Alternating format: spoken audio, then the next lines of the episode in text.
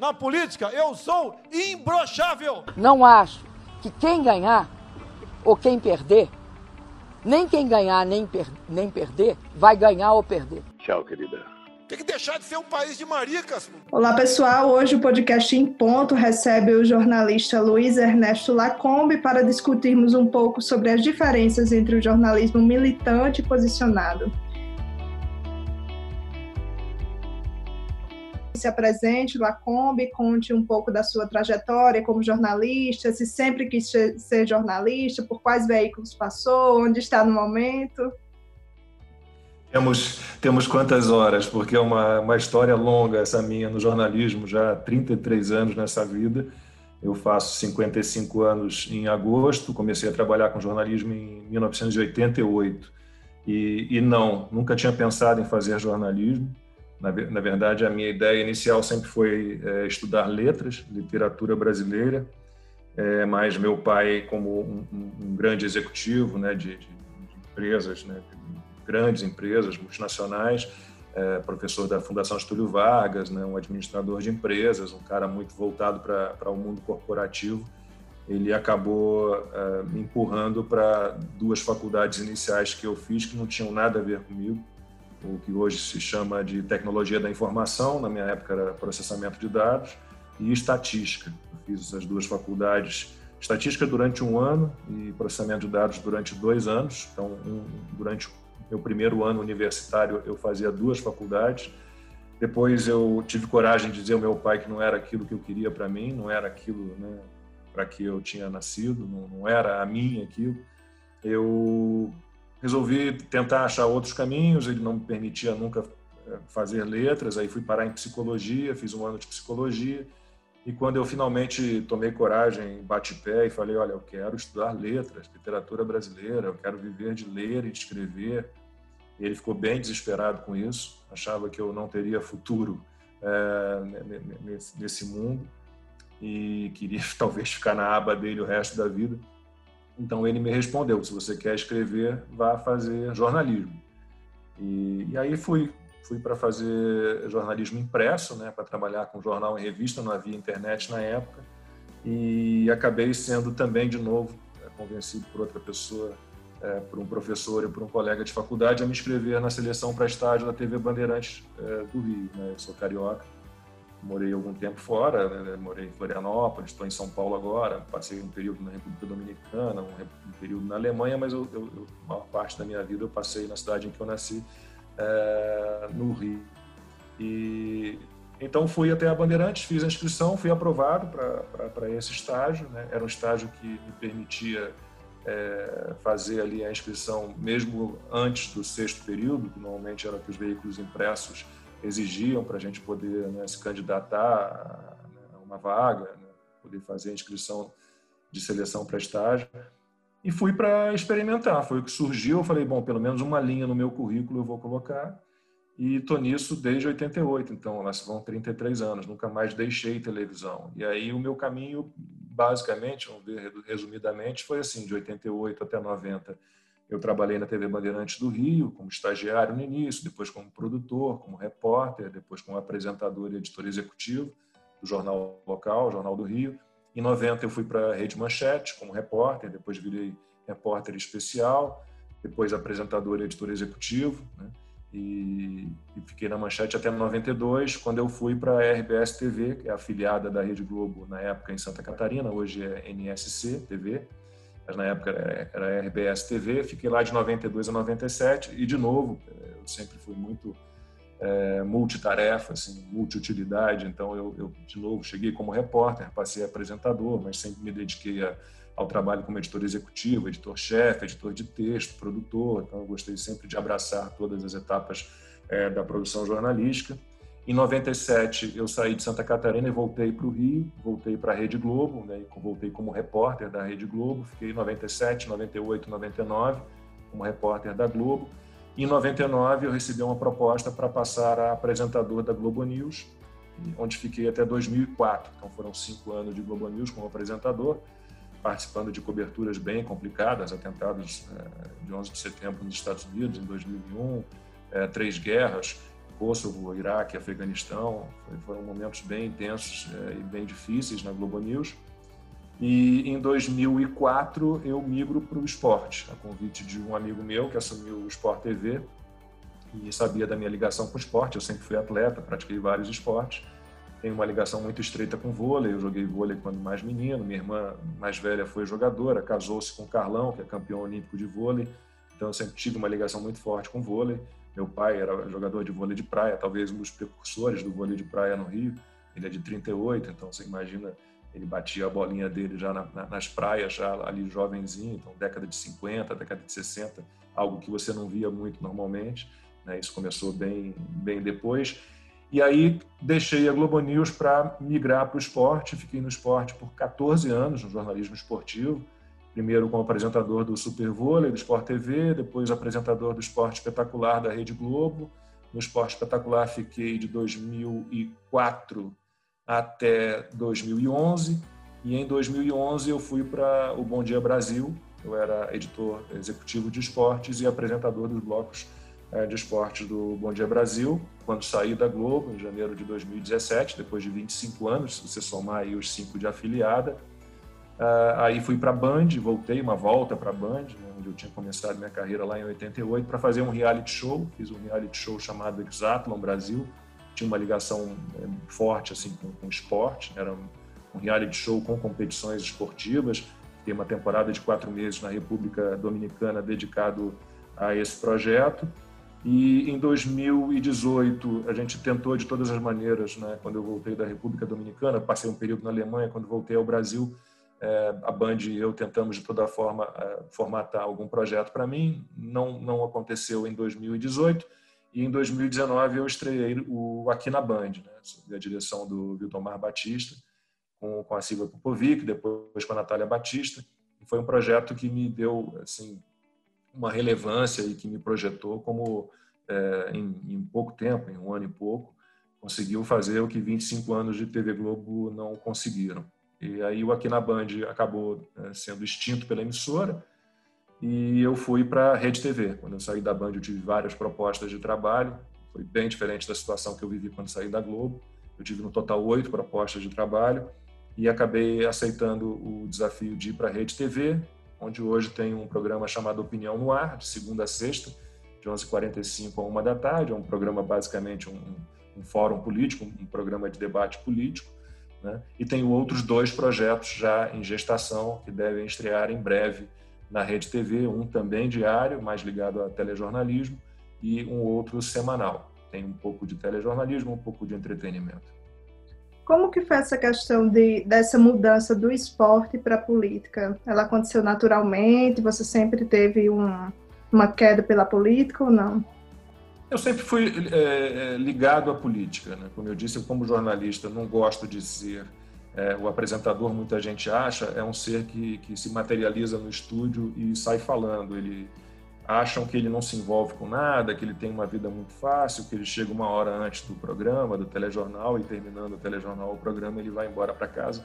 E não é nada disso. Então, da mesma maneira é, que eu quis sempre abraçar todas as funções, que eu entendi que televisão é uma rede de interdependências muito grande, então as funções se misturam, o trabalho de um se mistura com o trabalho do outro, o trabalho de um começa no trabalho a partir do trabalho do outro.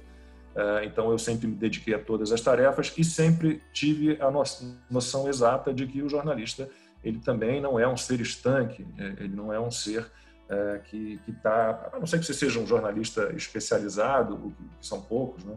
Eu sempre gostei de, de me dedicar a todas as editorias, a todo, a todo tipo de pauta então, a minha carreira como repórter foi muito variada. Então, eu comecei cobrindo é, polícia, quase 10 anos repórter, praticamente dedicado integralmente à, à polícia, porque eram as pautas é, que, que, havia na época, né, fim da década de 80, começo da década de 1990, era o que a gente tinha, sequestros e os, os traficantes se estabelecendo, é, se encastelando ali, se estabelecendo, estabelecendo seus feudos na, na, na, nos morros, nas comunidades, nas favelas do Rio. Depois eu passei a ser um repórter mais ligado à cultura. Eu trabalhei muito tempo cobrindo cultura à noite, espetáculos musicais, exposições, teatro, cinema. Eu passei um período longo trabalhando com isso. e fazendo todo tipo de pauta. O que aparecia, eu fazia. A Globo News também abriu muito é, o horizonte quanto à política, geopolítica, economia, né, relações internacionais, mas eu sempre fui é, muito ligado em tudo, até porque, tanto por parte de pai quanto por parte de mãe, eu tenho referências intelectuais muito fortes. Meu pai, ele era um liberal, né, um típico liberal, um liberal clássico. O, o meu avô, pai da minha mãe, Américo Jacobino Lacombe, é, foi um grande intelectual, conservador, imortal da Academia Brasileira de Letras. Eu cresci na biblioteca dele. Então, assim, eu nunca fui é, interessado num assunto só, numa pauta só, numa, numa editoria só. Eu sempre fui muito interessado em tudo. Eu costumo brincar que, que eu não sou um especialista, mas há pouca diferença entre mim e um especialista. Porque o especialista é aquele cara que sabe muito sobre pouco, né? Eu sei, sobre, eu sei pouco sobre muito. Então, é, eu tenho uma noção geral de, de, de, muitas coisas e, obviamente, como jornalista, sempre que eu vou tratar de um assunto, eu tenho que me aprofundar nele, não tem jeito. Lacombe, nós estamos vivendo um, uma época, um período onde o profissional de imprensa ele está muito desacreditado. É, o número de fake news criadas por, pelos próprios jornalistas profissionais com o objetivo de militar por um determinado grupo político ou uma ideologia, ele é imenso. Como que você vê essa situação? Qual a real diferença entre o jornalismo militante e o jornalismo posicionado? O jornalista militante ou militante de um modo geral, seja ele que, que profissão tiver, ele é um ser cego, ele é um ser passional, ele é um ser partidário, ele tem um político de estimação, ele faz parte de uma patota, portanto, ele não tem senso crítico algum ele é meio como a psicologia social. Ele sempre ele tem uma ideia fixa sobre alguma coisa e ele sempre vai trabalhar para manter aquela ideia fixa. A psicologia social, o período que eu estudei é, psicologia, eu me lembro bem de um exemplo de um professor meu, Bernardo Jablonski, é, que, que, que ilustrava isso. Então, se você por acaso vir uma pessoa é, da qual você não gosta, né, de cara você não gostou daquela pessoa, você tem uma versão a ela ainda que você não a conheça profundamente, é, se você vir essa pessoa ajudando uma velhinha, uma idosa a atravessar a rua, você vai imaginar inicialmente que essa pessoa vai tentar extorquir dinheiro da velhinha. E se você vir é, uma pessoa da qual você gosta, com quem você simpatizou de cara, né, que você acha que realmente é diferente, tem qualidades, mesmo que não tenha, né, se você vir essa pessoa espancando uma velhinha, a sua primeira reação vai, vai ser pensar: bom, essa velhinha não é boa bisca, ela aprontou alguma. Então é basicamente isso. O militante, ele é cego. Ele trabalha uma imagem que ele tem formada na, na mente, no coração, ele perde completamente o senso crítico. Então ele vai trabalhar né, pelas suas ideias, é, mesmo que contrariamente a fatos né, a, a, verdade, e essa é a matéria-prima de qualquer jornalista, a gente não tem como escapar disso. O jornalista posicionado, ele é totalmente diferente. Ele não é partidário, ele não tem políticos de estimação, ele não faz parte de patota, e ele tem senso crítico. Todo o posicionamento que ele faz, ele faz com argumentação. Ele trabalha com fatos para sustentar a sua argumentação. Ele não trabalha para cumprir uma ideia pré-concebida ou para é, justificar a sua paixão cega. Essa basicamente é a diferença. O uso das novas tecnologias e das mídias sociais influenciou para o aumento de militância dentro de jornais, visto que em outras épocas existia um espaço para expressar opinião e existia a divisão entre o que era opinião e o que era cobertura jornalística. Você acha que o uso das novas tecnologias pode ter influenciado essa situação? As redes sociais, a mídia digital, de um modo geral, lá, lá atrás, quando a gente olhava para elas e a gente entendeu como é que elas funcionavam, né, eh, a gente imaginou para ela um papel importantíssimo, que era, eh, bom, quem tem, quem tem um mínimo de bom senso imaginou isso, que é derrubar o monopólio da verdade, né, o monopólio da informação. Então, a mídia tradicional, ela, ela se acha a dona da verdade. O jornalista, é, por natureza, ele é um ser arrogante, prepotente, ele se acha dono da verdade. Quando surge a mídia digital, quando surgem as redes sociais, a gente tem um contraponto a isso. Então, esse monopólio da verdade, ele vai se esfarelando. E, e as mídias sociais e as redes sociais começam a derrubar narrativas da, da mídia é, tradicional. E aí você para e olha, opa, temos aqui né, um ambiente em que a gente né, pode se sentir mais acolhido, pode se sentir mais participativo, mais ativo. A gente tem condições de, de não ficar dependente é, de uma verdade que nem sempre era a, a, a realmente né, única e existente. Né? E a, a, questão toda é que as, as, as redes sociais elas, elas acabaram sendo censuradas também, acabaram criando seu, seus próprios oligopólios, seus, seus, monopólios e se desvirtuaram desse papel libertador que elas tinham no início em relação às mídias tradicionais. Talvez as mídias tradicionais é, tenham sentido, e aí a gente pode analisar por vários ângulos, mas esse é um deles. É, as mídias tradicionais tenham sentido essa perda desse monopólio da verdade, tenham sentido também uma perda financeira, porque você tem muito dinheiro em publicidade hoje é, nas redes sociais, em mídias digitais, e obviamente é, a, fatia publicitária das mídias tradicionais ela, ela diminuiu muito, porque aumentou a das mídias, das novas mídias, das mídias digitais. Então há esses dois aspectos, né? Inicialmente, você tem a concorrência pelo monopólio da verdade com as mídias digitais e você tem a perda de grana então, você não, você, você, vai ver, eh, as mídias tradicionais, elas todas têm as suas próprias agências checadoras. Eu odeio essa palavra, eu uso verificadoras, mas vamos lá, o pessoal usa é, checadoras de fato. É, e, elas têm mania de checar os seus próprios, as suas próprias notícias, o que é completamente inconcebível, né? Você diz alguma coisa e em seguida você vai dizer se o que você disse é verdade ou mentira. Não funciona bem assim.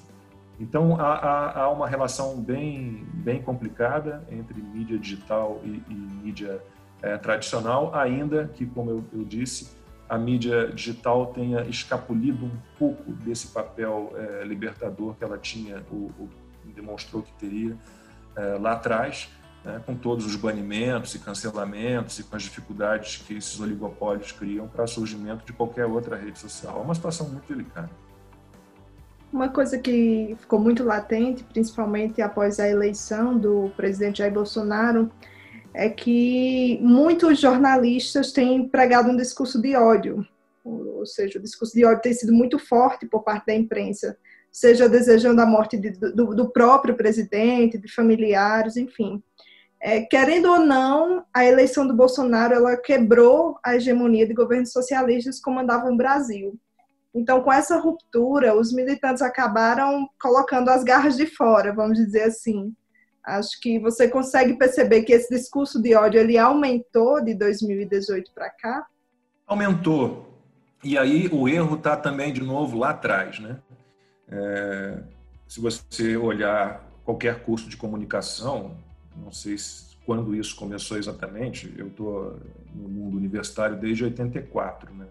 E é difícil, assim, o único curso em que eu não uh, não vi a presença assim é, de uma posição doutrinária ou de uma ideologia foi no curso de processamento de dados, porque era um curso é, em que todo mundo estava muito voltado para o mercado, é, foi o primeiro curso do Brasil nessa área de informática, então todo mundo que entrava no primeiro período, no terceiro já estava empregado, quando se formava já tinha né, emprego com bom salário, então era um pessoal voltado para meritocracia, para trabalho, para estudo, não estava muito interessado em, em falar de, de política é, como, como um assunto único. Né? Obviamente que a gente não era alienado, mas a gente estava voltado para um momento especial ali naquela carreira. Todos, em todos os outros cursos eu encontrei uma presença é, militante chata entre os alunos é, e entre os professores, principalmente, muitos professores da, da faculdade de comunicação e, e, acho faz tempo que eu não, não, vou fui muito durante muito tempo fui fazer palestras em faculdade era o clima que eu encontrava mesmo depois de muito tempo formado mas há muitos professores que, que, que acham que estão ali é, formando militantes né? que nós temos um propósito né? que o jornalista tem essa capacidade de de mostrar às pessoas o que é certo e o que é errado, que caminhos elas devem seguir, que comportamentos elas devem ter, de novo, aquela arrogância, aquela prepotência. É, eles se investiram de um poder que, que, o jornalista absolutamente não tem. O jornalista ele é escravo dos fatos e, e, e da verdade. Né? É, a questão toda é que não foi nem com Bolsonaro que começou isso. Se você for olhar o fora Temer, né? A partir do momento que, o, que, a, que a Dilma sai, o Fora Temer já era um movimento que, que envolvia também é, jornalistas. Né? Eles, eles imaginaram que eles são o centro da resistência ao governo. Isso é patético. Né? E, e, é mais patético ainda porque você luta contra um fascismo imaginário, né? totalmente imaginário. A imprensa fala é, diariamente das ameaças né? é, ditatoriais, das, das, é, do, da queda pelo autoritarismo, sangue de ditador que o Bolsonaro tem, né? E, e, e fecha os olhos para os verdadeiros ataques à democracia, para os verdadeiros autoritários que estão por aí.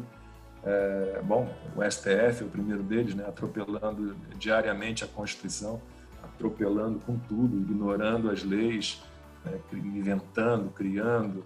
É, é, é, é algo, algo inacreditável, inacreditável o que a gente está vivendo. Então, a gente tem essa, essa, essa militância como uma forma é, de, de, de, centro de resistência, a imprensa funcionando como, é, agindo como se fosse um partido político é, derrotado nas eleições, que é algo também inconcebível, inconcebível. E, e eles têm uma, criaram uma fixação, né, quase um fetiche. Os jornalistas de esquerda, e são quase todos, eles têm um fetiche com o Bolsonaro que eu fico me perguntando quando o Bolsonaro não for mais presidente, né, como é que vai ficar né, esse pessoal todo? Imagina o vazio existencial deles. É, é algo que, que, não, que, não, que não dá para entender. Né? O, o, Carlos Alberto de Franco, que, que escreve para o Estadão, que é um, um grande professor de, de, jornalismo, ele, ele fala sobre, sobre isso em, em, todo, em vários artigos dele. O Guzo também fala muito sobre isso. Né? Ele coloca sempre essa dúvida sobre a, a correção profissional desse jornalismo de denúncia automática e permanente, né? É algo muito estranho. Eu costumo falar para amigos meus, os poucos que ainda estão por perto, jornalistas de esquerda, eu digo, olha, nenhum governo é 100% defensável, nenhuma pessoa é 100% defensável. É óbvio que há críticas a serem feitas. É, num ambiente democrático, a gente tem a obrigação, inclusive, o direito e a obrigação de criticar, de apontar erros, de apontar onde poderia haver melhoria, melhora, é, mas é, eles têm uma metralhadora cuspidora de críticas, né? e, e, no meio dessa rajada de, de, críticas que eles lançam, vá lá, a cada 100 saem duas ou três pertinentes, só que obviamente elas ficam diluídas, né? elas ficam totalmente diluídas e perdem o sentido diante de tanta besteira, de tanta bobagem, é, de tanto trabalho para manter uma imagem que criaram de um presidente que tem demonstrado, desde que assumiu, que não é o ditador do pedaço. Lacombe, muito obrigada pela participação. Foi um prazer e uma honra falar com você. Espero que possamos nos encontrar mais vezes. Estou à disposição. Abraço para você, abraço para todo mundo. Até a próxima.